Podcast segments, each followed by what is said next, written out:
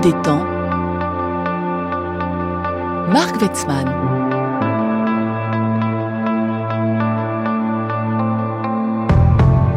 Et bonjour à tous.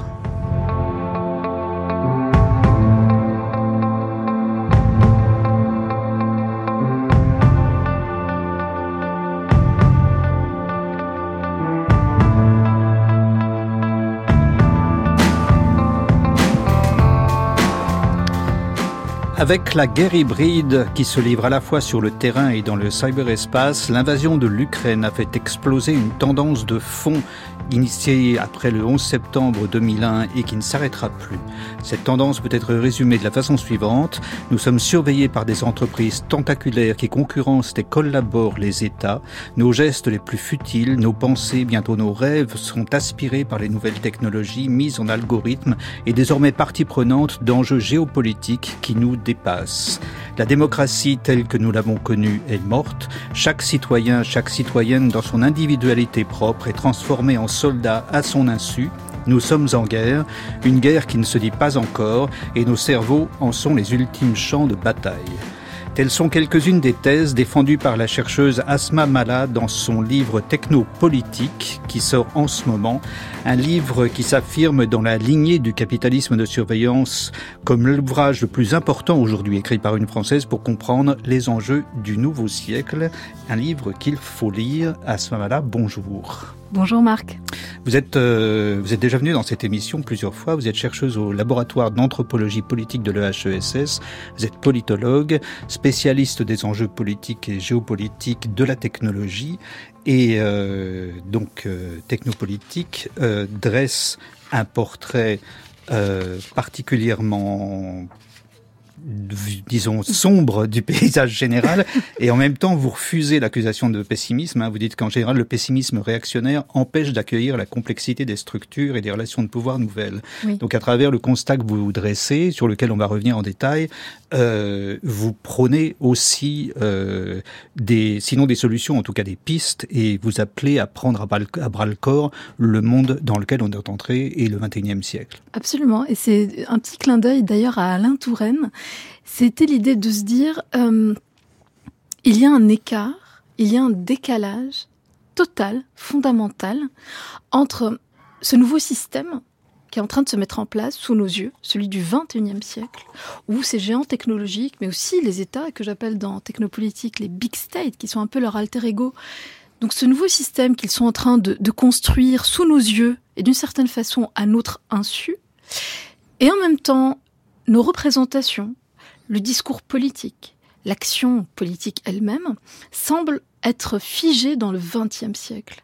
Et c'est cet écart de perception entre le réel tel que on le pressent et qui est vertigineux, on le pressent tout, cette déstabilisation, cette transition, cette perte de repères. Et donc l'idée, c'était d'essayer de construire, de produire, de proposer quelques grilles de lecture, quelques clés de lecture pour vraiment décoder la grande image, vraiment ce qui est en train de se jouer là en ce moment pour essayer de le comprendre. Et il y a quelque chose que que j'ai pris un peu l'habitude de dire parce que c'est assez simple mais c'est fondamental. Ces technologies-là et ces acteurs technologiques qu'on appelle donc les big tech, les vraiment les, ou les tech giants, ces géants que sont euh, Microsoft, Google, Apple, Amazon, euh, toute la galaxie X-Corp de Elon Musk, Sam Altman et OpenAI maintenant dans le champ de l'intelligence artificielle. Donc tous ces, Peter Thiel bien sûr, tous ces acteurs-là, mais qu'on peut littéralement compter sur les doigts d'une main, en fait, sont en train de produire et de concevoir ce que j'appelle donc des technologies de l'hypervitesse, parce que ce sont des technologies de la rapidité ultra violente, et parce qu'on est dans un moment de super emballement, et non pas d'accélération d'ailleurs, contrairement à ce qu'on pourrait dire. C'est, vous savez, cette espèce d'emballement collectif, de, de burn-out collectif avant l'effondrement. Mmh. Et parce qu'il y a cet emballement-là, c'est précisément dans ce moment-là qu'il nous faut décélérer, contrairement à ce qu'on pourrait croire, et non pas, vous savez, être ce hamster dans sa cage. C'est là où il faut décélérer, c'est là où il faut lire peut-être, et pour se reconnecter, pour comprendre ce qui est en train de se passer. Alors effectivement, euh, dans votre livre, il y a beaucoup de les références vont de Hannah Arendt à Shakespeare en passant par Bernanos et euh, Raymond Aron et Raymond Aron et Hobbes bien sûr et, Marx et, évidemment. Hobbes et Marx. On va y revenir. Alors pour pour avant pour savoir de quoi on parle, euh, il faut donner quelques chiffres que que vous donnez d'ailleurs dans le dans, dans votre livre. Euh, Alphabet, Amazon, Microsoft, Apple et Meta. Fin 2021, la capitalisation boursière totale de ces cinq géants seulement frôlait les 10 000 milliards de dollars, soit la troisième puissance économique mondiale virtuellement, juste après les États-Unis et la Chine. Absolument. Euh, ces cinq entreprises ont déboursé près de 130 milliards de dollars sur l'année fiscale 2020. Euh, et Meta regroupe environ 3 milliards d'utilisateurs quotidiens dans le monde. Google concentre plus de 90% des recherches sur Internet, euh, etc. Donc c'est énorme. Et c'est ce, c'est ça, c'est ce que vous appelez les big tech. Oui. Et euh, ces big tech à la fois concurrence et collaborent. On va voir comment un peu en détail euh, ce que vous appelez maintenant les big states, c'est-à-dire les États qui, qui eux-mêmes ont investi dans la technologie dépendent et utilisent à la fois les big tech oui. euh, dans une relation un peu toxique de, de, de complémentarité, de codépendance. De codépendance toxique, euh, mais vraiment comme avec les pervers narcissiques, voilà. littéralement. Et ces, et ces big states ont, ont ceci de particulier que euh, le, le, le, la taille du big state oui. ne dépend pas de sa taille géo, géographique. Euh, et donc c'est ça, c'est ça les deux, c'est deux des, deux des éléments qui, qui aident à déstabiliser nos, nos représentations mentales. D'un côté des entreprises qui sont pratiquement au niveau des États et même des, des, des, euh, des hyperpuissances, et de l'autre côté des big states dont le pouvoir ne dépend plus ou pas, ou pas seulement de la, de, la, de la taille géographique. Oui, en fait, l'idée c'était de d'essayer de comprendre, comme, je le disais tout à l'heure, ce qui est le nouveau système, le 21e siècle, tel qu'il est en train de se dessiner, mais par un prisme particulier, c'est-à-dire les nouvelles compositions, les nouvelles formes de pouvoir. Et il est assez clair qu'elles sont en train de se jouer donc entre ces quelques acteurs technologiques, qu'ils soient d'ailleurs américains ou chinois, parce qu'on a leur alter ego côté Chine, selon d'ailleurs des logiques assez semblables. J'y reviendrai peut-être sur cette justement, euh, disons, euh, continuum, sur ce continuum, cette continuité entre interventionnisme étatique de ces fameux big states, de ces big states, avec leurs géants technologiques ou leurs bras armés en réalité technologique.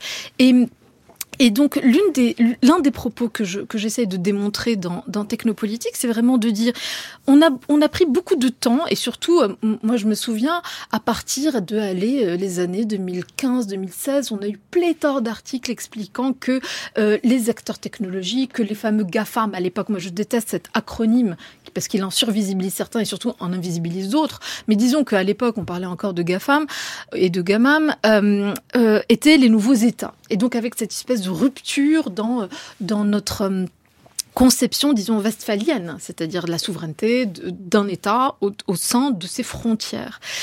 Et en réalité, force est de constater que ce n'est pas exactement ça qui est en train de se jouer. Ce qui est en train de se jouer, c'est cette continuité, ce léviathan à deux têtes entre donc acteurs technologiques qui fournissent des États, les big states. Et pourquoi big state Parce que pour ceux qui, ont travaillé beaucoup les questions de technosurveillance, il n'y a pas tellement de nouveautés sur le fait de dire que dans les démocraties occidentales libérales, c'est-à-dire les nôtres, on a de plus en plus un État qui, disons, se replie sur son régalien et qui peut même devenir libéral autoritaire. Ça, c'est tous les travaux, par exemple, de Michael Fussell. Bon, et pourquoi pas? Mais la question du big state, elle est légèrement différente. Ce sont des, des, une appréciation très qualitative pour dire que il y a en effet un repli sur le régalien, mais qu'il y a aussi cette connivence avec les géants technologiques qui donc fournissent ces logiciels, qui fournissent ces infrastructures de surveillance dans une recherche de légitimité parce que le pacte social est totalement fragilisé. Et donc il y a quelque chose d'extrêmement artificiel dans le discours qui est posé, essentiellement sécuritaire d'ailleurs, dans les outils qui sont proposés et qui sont fournis notamment par ces géants technologiques, et puis enfin, il y a une dimension de projection de puissance. Ce sont des États qui ont un discours, non pas simplement sur le pouvoir qu'ils ont sur le peuple, le pouvoir, mais aussi sur la puissance. Et je fais cette distinction entre pouvoir et puissance, d'ailleurs, la, à la suite de Raymond Aron. C'est pas oui. exactement la même chose. Et dans la stratégie de puissance, les géants technologiques sont aussi des outils de soft power. Mmh. Côté Chine, on a un peu la même chose. Et puis je terminerai juste par une observation parce que c'est peut-être la chose la plus simple à dire, mais qui est un peu le, le CQFD de mon propos d'une certaine façon, c'est que vous remarquerez que il n'y a que des big states qui ont été capables de faire naître des big tech. Mhm. Et que donc se pose forcément l'autre question sous-jacente pour nous, Européens, quid de l'Europe là-dedans? Oui. Alors on va y venir tout à l'heure, mais euh, pour rester une seconde sur le, ce que vous dites à propos des, des, des big tech, donc des géants de la technologie, euh, vous citez Marx. Hein, euh, euh, ces big tech ne sont plus, euh, ils sont l'infrastructure en fait. C'est l'infrasystème. Ils sont la condition de possibilité des autres pans et acteurs de l'économie, mais aussi du politique et du social. Euh, ils créent de la richesse à partir de rien, c'est-à-dire à partir de tout, et chaque élément présent dans le monde, chaque être vivant, humain ou non, est mis en situation de livrer passivement ou de fabriquer proactivement de la donnée. Euh, la donnée devient information et donc ensuite instrument de pouvoir. Et là, il y a, une, il y a, une, il y a un paradoxe, c'est qu'on croit qu'on est dans un monde transparent, hmm. mais pas du tout en réalité. C'est-à-dire qu'il y, a derrière la transparence, il y a une énorme opacité. Euh, la captation n'étant pas importante en soi, c'est la façon dont les informations sont ensuite hiérarchisées et euh, utilisées comme pouvoir et comme arme qui devient centrale. Bien sûr. Euh, sur la question de Marx, euh, qu'est-ce que nous racontait Marx? Alors, et, je, fais un espèce de, propos liminaire tout de même. Euh, L'idée n'est pas du tout d'avoir une, lecture marxiste, mais marxienne.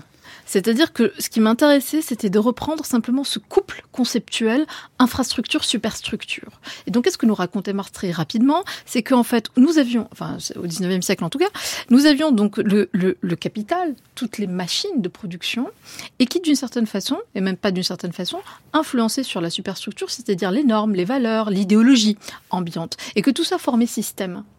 Freud même dirait civilisation. Bon, je m'écarte et, et, je ferme la parenthèse. Et puis, Qu'est-ce qu'on observe aujourd'hui? Sincèrement, fermons les yeux et qu'est-ce qu'on observe? On observe qu'aujourd'hui, la technologie de l'hypervitesse ou les technologies de l'hypervitesse que je vais nommer pour que les gens qui nous écoutent et nos auditeurs vraiment comprennent de ce dont on parle, hors concept. Intelligence artificielle et en particulier cette année, l'intelligence artificielle générative type ChatGPT produite par OpenAI, donc le fameux Sam Altman. Les réseaux sociaux, Facebook, Instagram, TikTok, côté chinois, enfin chez nous, mais euh, euh, d'origine chinoise, ex-Twitter, récupéré, acheté par Elon Musk, et pas simplement pour des questions idéologiques d'ailleurs, mais aussi pour récupérer une énorme base de données, parce que c'est là où il se passe quoi sur X? Qu'est-ce qu'on met sur X? On met des idées, on met du langage.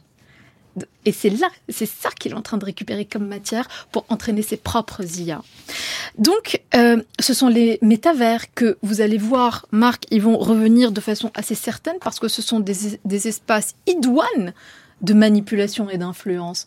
D'abord pour les États. Euh, on va avoir les câbles sous-marins, les satellites, Starlink, etc. Tout ça, pris en pièces détachées, on pourrait dire oui, bon.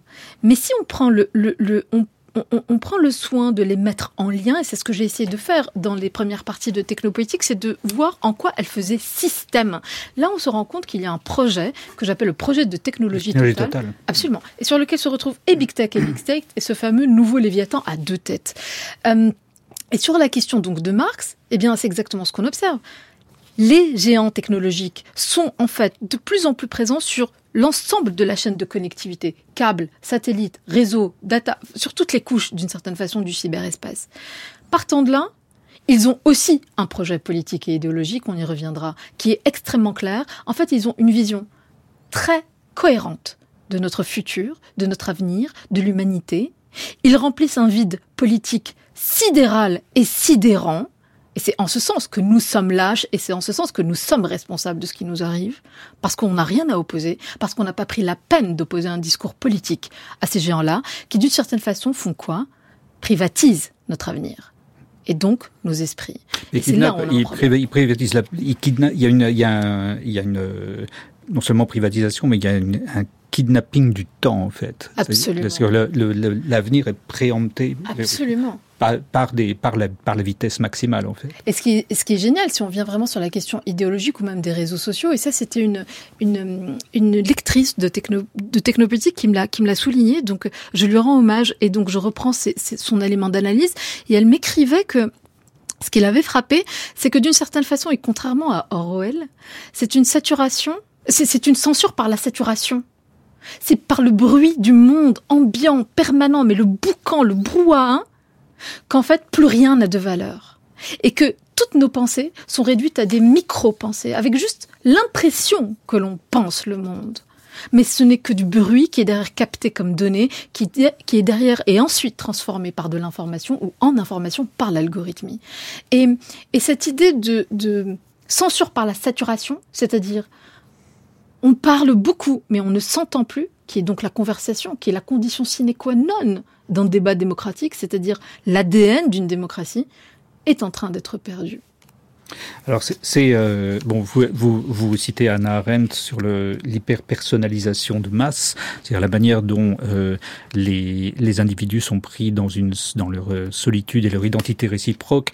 Euh, la, la, la, masse qui se caractérise par la perte du commun et en fait Anna Arendt a pressenti un certain nombre de choses, Deleuze aussi. Hein, euh, on est entré dans un monde où les individus deviennent abstraits, vous dites des individuels plutôt. C'est Deleuze qui le dit. C'est Deleuze qui le dit. Et donc la liberté d'expression est, est, entachée d'un paradoxe étrange. C'est à la fois un droit euh, en démocratie libérale, mais aussi dans le même temps une fonctionnalité qui domine un agenda politique ou géopolitique donné. Et donc euh, ça pose des problèmes qu'on n'arrive pas à résoudre. Euh, ouais. Je, je... j'embraye. en fait, pour, pour reprendre un peu le, le, le raisonnement sur euh, Arendt et, et Deleuze. Euh, mais c'est pas tant ça. C'est, c'est, ils, ils, m'ont surtout aidé beaucoup à essayer de, de, de, mettre en musique et de mettre en mots ce système, le système 21e siècle. Euh, en fait, il y a trois ruptures. Quand on, vous, vous, vous, euh, citiez euh, un passage de technopolitique en introduction du, de notre émission et je vous en remercie infiniment, Marc. Et en fait, vous aviez capté un, un, un passage que, que moi j'affectionne beaucoup qui est la démocratie est morte. Et je, le, et je persiste et je signe. Mais encore faudrait-il nous demander de quelle démocratie on parle. Et donc, si je précise un peu le propos, la démocratie du XXe siècle, est très clairement morte.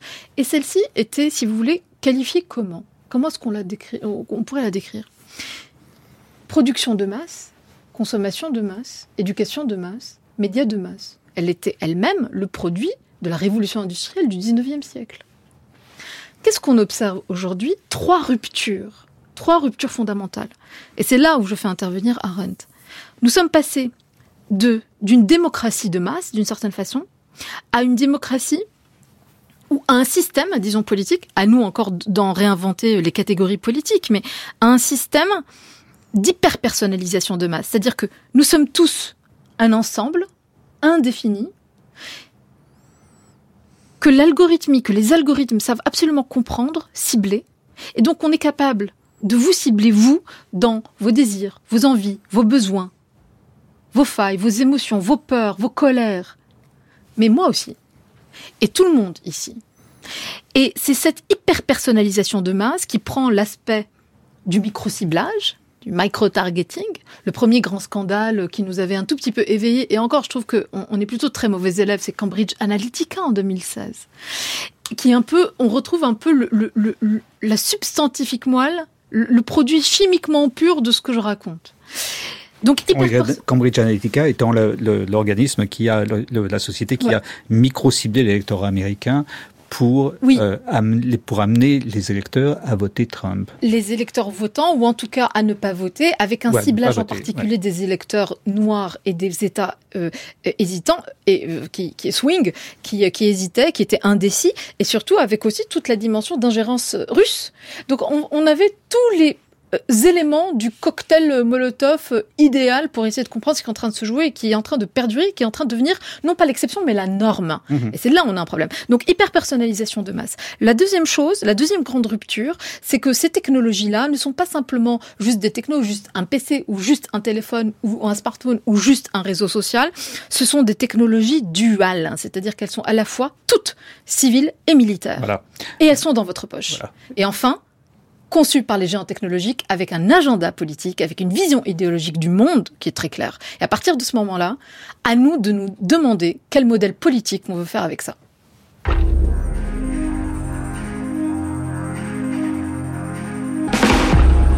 The street naked feet. So full of rhythm, I can't find the beat.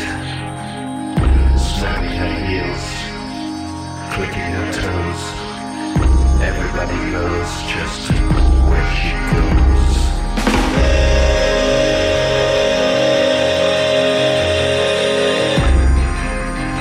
She's the mother of violence.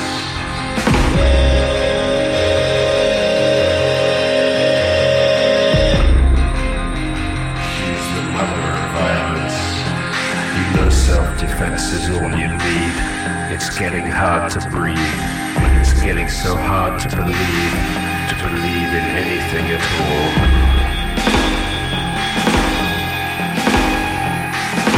Mouth all dry, eyes bloodshot, data stored in microdot, kicking the cloud with my moccasin shoes.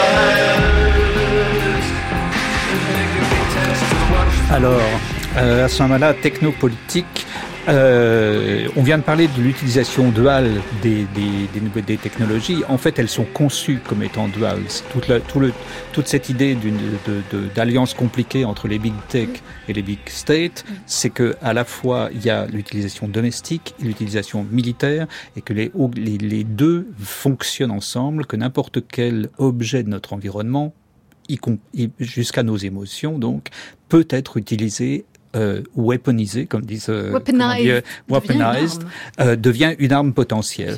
Euh, Il y a un rapport de l'OTAN que vous citez, un rapport de 2020 euh, que vous que vous citez dans le livre, où, où, où il est dit que l'obje- l'objectif des opérations cognitives est d'attaquer, d'exploiter, de détériorer, voire de détruire les représentations, le tissu de la confiance mentale, celui de la croyance en des logiques établies nécessaires au fonctionnement sain d'un groupe, d'une société, voire d'une nation.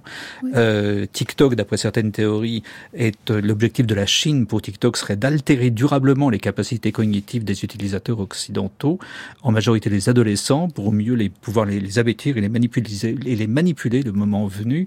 Donc ça, c'est pour les opérations euh, D'ingérence. Et de mais manipulation. et de manipulation, mais nous aussi euh, en Occident, le, le, les liens entre militaires et technologie sont, euh, sont, c'est consubstantiel en fait. intime, je dirais même. En fait, euh, ce qui, euh, si, on, si on voit un tout petit peu euh, l'historique, si on monte un tout petit peu dans, dans l'histoire, alors moi je me suis beaucoup occupée de, des géants technologiques américains, am- américains parce que ce qui m'obsède moi, c'est le risque d'effondrement de nos démocraties. Et l'autre obsession que j'ai, c'est la difficulté que l'on va avoir à essayer de protéger quelque chose qui est pour moi absolument fondamental et chevillé au corps, qui est le principe de liberté politique. Et j'ai très très peur, sincèrement, de ça, que l'on perde ça. Euh, et c'est aussi pour ça que j'ai orienté sur euh, les Américains, sur les géants technologiques, sur nos démocraties, plutôt que l'écosystème chinois. Mais en réalité, et pourquoi je commençais par vous répondre ça parce que quand on regarde comment les écosystèmes technologiques américains et chinois sont construits, ils sont construits selon une logique de fusion civile-militaire. C'est-à-dire que, euh, euh, regardons, mais de façon extrêmement simple, Starlink en Ukraine, Microsoft sur toutes les questions de cyberdéfense en Ukraine. À un moment donné, en 2022, était sorti un article dans Foreign Affairs, moi qui m'avait beaucoup, beaucoup euh, intéressé et sur lequel je, je me suis beaucoup appuyée pour essayer de comprendre ce qui était en train de se jouer aux États-Unis, parce qu'on appelait notamment le Pentagone à coordonner de façon officielle les, actions euh, de, de ces géants technologiques sur les terrains d'opération extérieurs, c'est-à-dire comme acteurs militaires, non plus simplement géopolitiques, militaires. Et ça nous fait penser à quoi? Eisenhower, le discours de 1961 sur le complexe milita- militaro-industriel, avec toute la difficulté et, tous les risques et toutes les menaces qu'il entrevoyait, et avec toutes les limites aussi du raisonnement, parce qu'il faudrait encore établir l'intentionnalité, euh, le fait que tout le monde soit de mèche, ce n'est pas si évident. Mais simplement, c'est quand même important d'être un tout petit peu conscient que si Big Tech et Big State, et en l'occurrence Pentagone et géants technologiques, fusionnent littéralement et totalement, il va falloir qu'on se pose des questions démocratiques, c'est-à-dire de gouvernance, c'est-à-dire de contre-pouvoir fondamental. La petite anecdote, côté Chine, c'est exactement la même chose, mais avec une facilité qu'ils ont, c'est que ce ne sont pas des démocraties, donc c'est beaucoup plus simple. Et d'ailleurs, leur fusion civile-militaire est beaucoup plus avancée beaucoup plus, disons, fluide. Aux États-Unis, euh, euh, persiste quand même une bureaucratie lourde, des, des concurrences entre bureaucraties qui, font, qui rendent les choses un peu moins, disons, fluides, mais il y a vraiment cet appel à ça, avec des faucons, ou je dirais même des technofaucons à Washington, qui s'appelle par exemple Eric Schmidt. Eric Schmidt ex-patron de Google, qui d'ailleurs finance en France un fonds, entre autres, avec Xavier Niel et d'autres, un fonds de recherche qui s'appelle QTA et en IA. Bon, c'est toujours très intéressant de parler de souveraineté, mais quand on creuse qui est derrière et, et d'où viennent les capitaux, c'est toujours un peu cocasse. Je ferme la parenthèse, mais c'est simplement quand même pour essayer de comprendre qui parle et d'où l'on parle.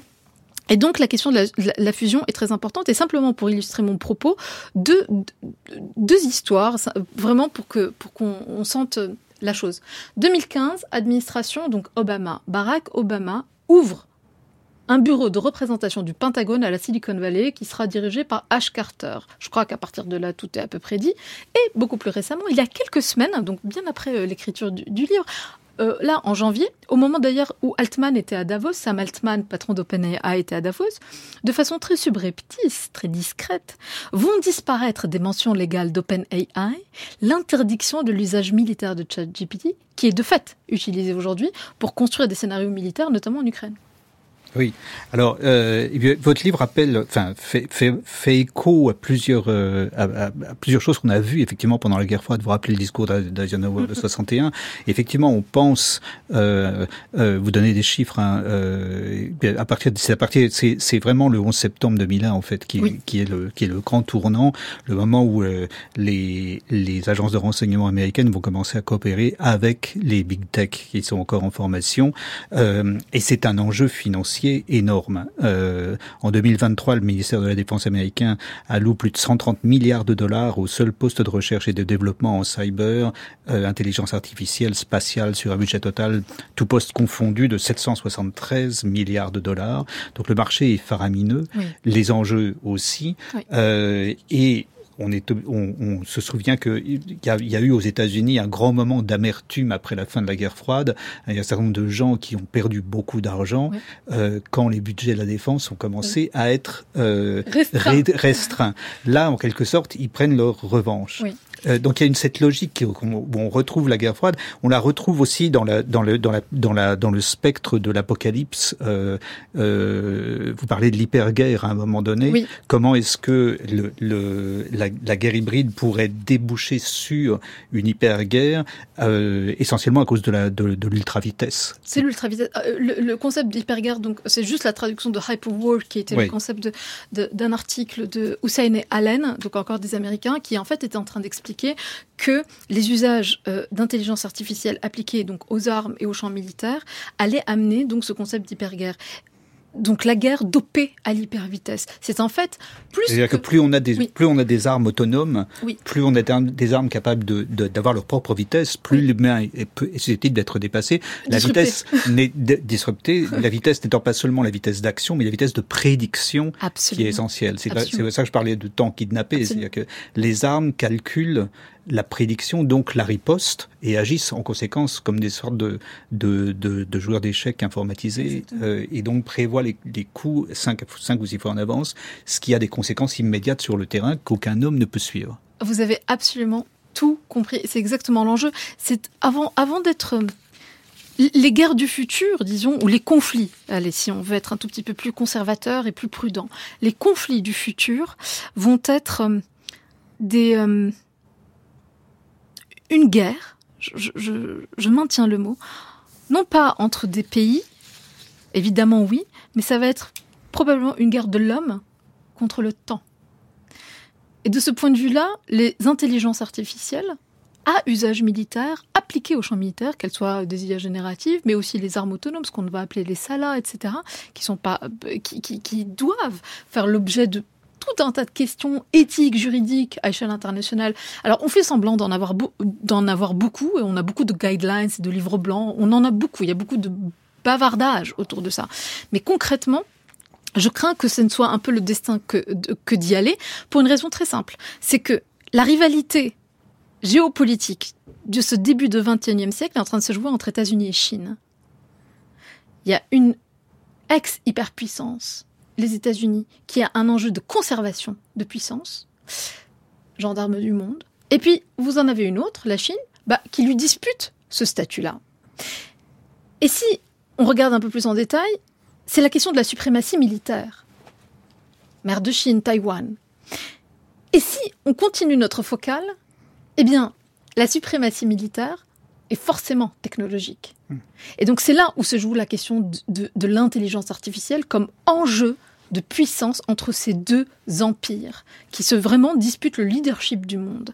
Et hum, simplement quand même pour nuancer un tout petit peu et malgré tout, ce qu'on est en train d'observer depuis la guerre d'Ukraine, c'est-à-dire depuis maintenant un peu plus de deux ans, c'est quelque chose de très étrange, de passionnant et de vraiment à garder en tête. C'est pas que tout d'un coup on aurait plus que des guerres automatisées par, vous savez, le vieux fantasme de Skynet avec euh, des robots partout et puis euh, le soldat humain euh, qui ne deviendrait plus qu'une espèce d'exosquelette de son IA à la maison. Non, c'est autre chose. C'est en fait une superposition de deux espaces-temps. Si on observe bien, la guerre d'Ukraine, c'est la guerre des tranchées de la Première Guerre mondiale, littéralement, et en même temps des super intelligences artificielles, et en même temps des, systèmes algorithmiques qui captent de la data, mais partout. Partout, c'est une dataification du champ de, bataille récupérée avec des outils qui sont en train de et qui ont surtechnologisé le, le champ de la guerre. Et c'est la jonction, c'est la superposition des deux, je crois, qui risque d'être la norme.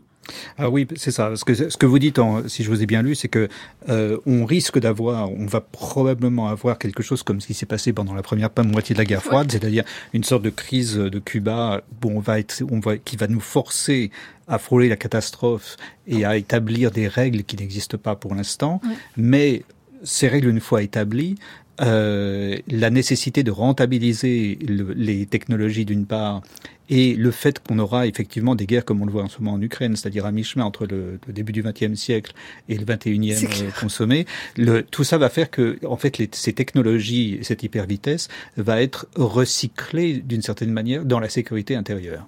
Et c'est Euh, ça toute la difficulté, c'est que à un moment donné, comme les deux, c'est la fin de ce chapitre. D'ailleurs, merci Marc de de, de m'embrayer là-dessus. C'est que en fait, les deux vont finir par se regarder. C'est peut-être un peu mon pari, et je peux me tromper, mais il faut avoir le courage de ses idées, disons. Mon pari, c'est de dire bon. Ça va aller à une telle vitesse. ça- En fait, les- armes autonomes et l'intelligence artificielle militaire, qu'elles soient encapsulées dans de la ferraille ou pas, c'est pas tant la question. Les drones, euh, mais peu importe. C'est la, la, la valeur qui est derrière, c'est-à-dire vraiment l'algorithme, l'IA qui est derrière, va être en fait vont devenir potentiellement, si on n'y prend pas garde, et nous ne sommes pas en train d'y prendre garde, vont devenir des armes de destruction massive. Et très, très concrètement, une arme autonome, c'est vous la lancez dans la nature, vous n'avez plus d'humain sur la boucle, vous ne savez plus ce qu'elle fait. Donc si elle confond un bus d'enfant et un char, vous n'avez plus aucun moyen de rétropédaler. Mhm. Et vous, vous vous rendez compte, vous réalisez le scandale. Et je crains qu'il faille attendre, comme d'habitude, l'accident, le scandale, pour qu'on se réveille. Les mines antipersonnelles, les bactériologiques, le nucléaire, c'est comme d'habitude. C'est-à-dire qu'en fait, on ne fait que répéter nos erreurs sans en tirer absolument aucune leçon. Et je crains qu'on aille là. Et ce qui amènerait une forme, moi, ce que j'appelle d'A-puissance. A-puissance.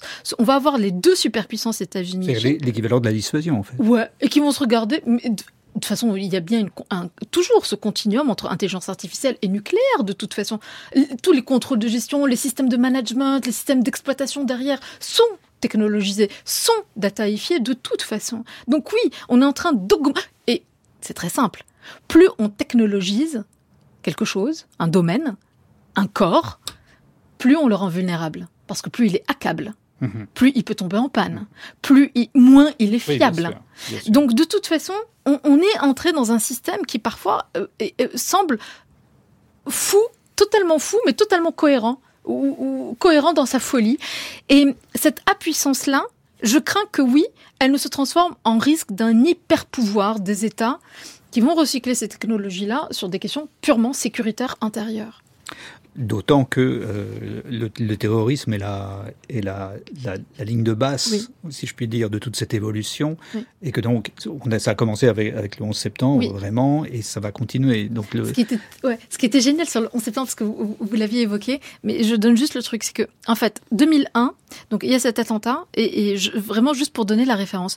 Et donc la DARPA, qui est, vous savez, l'agence d'innovation de rupture du, du Pentagone, euh, a développé, a conceptualisé une doctrine qu'ils ont appelée la Total Information Awareness.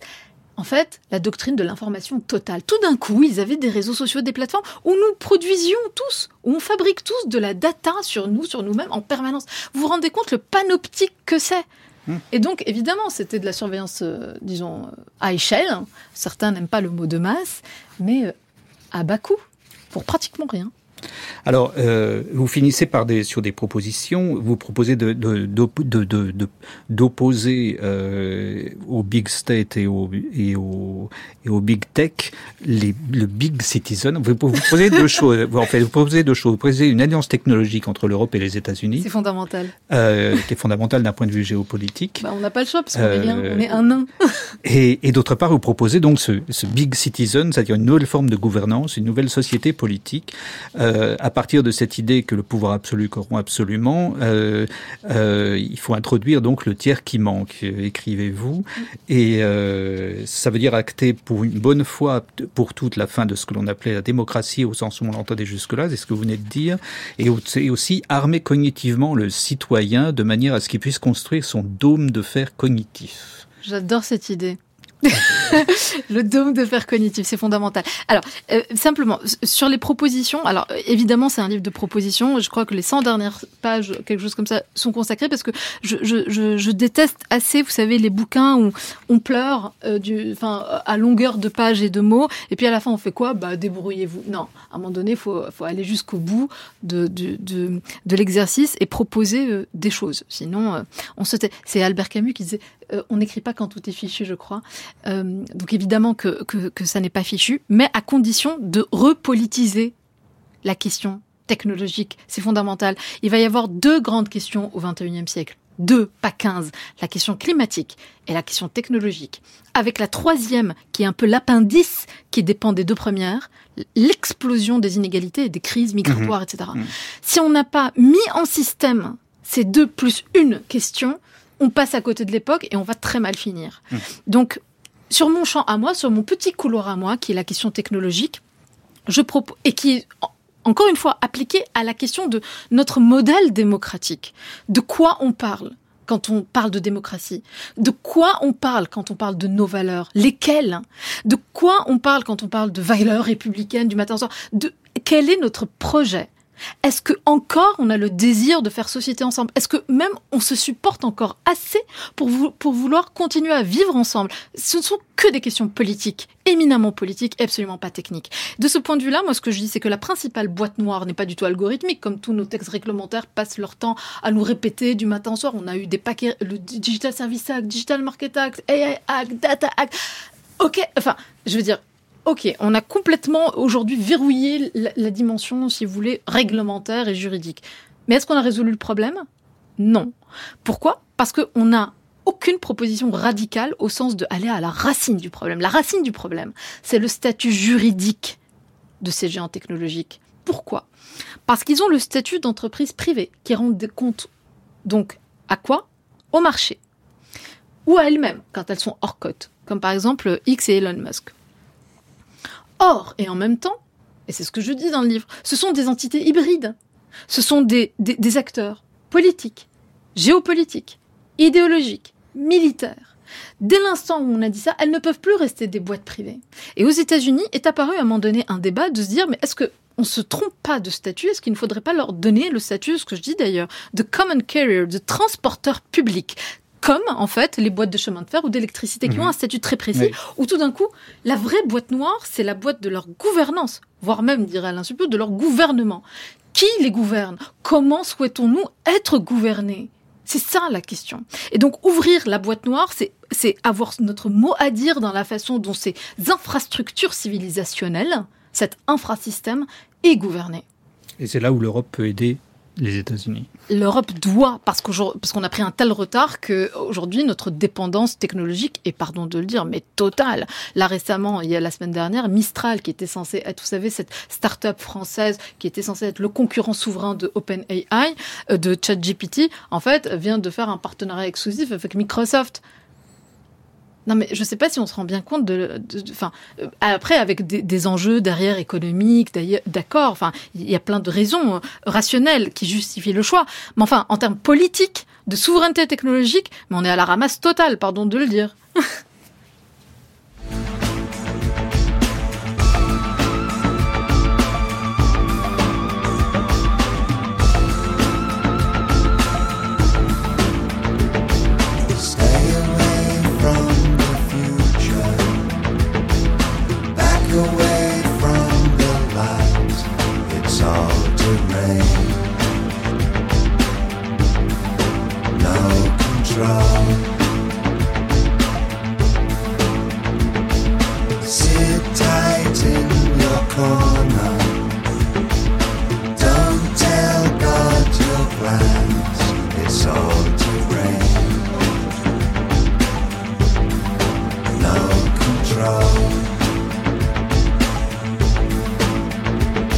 If I could control tomorrow's haze, the darkest shore would not bother me.